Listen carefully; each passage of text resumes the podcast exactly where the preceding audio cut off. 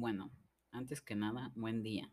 Yo soy Omar Rafael y el día de hoy le platicaré un poco sobre las clases sociales durante el porfiriato. En vísperas de la Revolución de 1910, el sistema de producción social estaba representado por relaciones en las que la forma capitalista era dominante.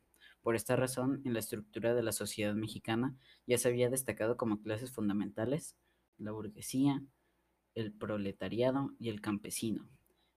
Claro, cada una de estas clases a su vez tenía una estructura compleja y específica, así como complejos y multilaterales en los rasgos económicos, sociales de la sociedad mexicana. Pongamos un ejemplo, mm, una pirámide, en la cual la clase alta estaba hasta arriba, la media en medio y la trabajadora en la parte baja. En el caso de la alta se encuentra la burguesía, los hacendados, militares y extranjeros. En la clase media, los intelectuales, los cuales disfrutaban de beneficios sociales como el medio de transporte y diversiones. Y en la parte baja, o en la trabajadora, se encuentran los obreros, indígenas y trabajadores, ya que ellos modernizaron y construyeron el país, obviamente bajo el mandato de Porfirio Díaz. Bueno, esto sería todo por mi parte. Me despido.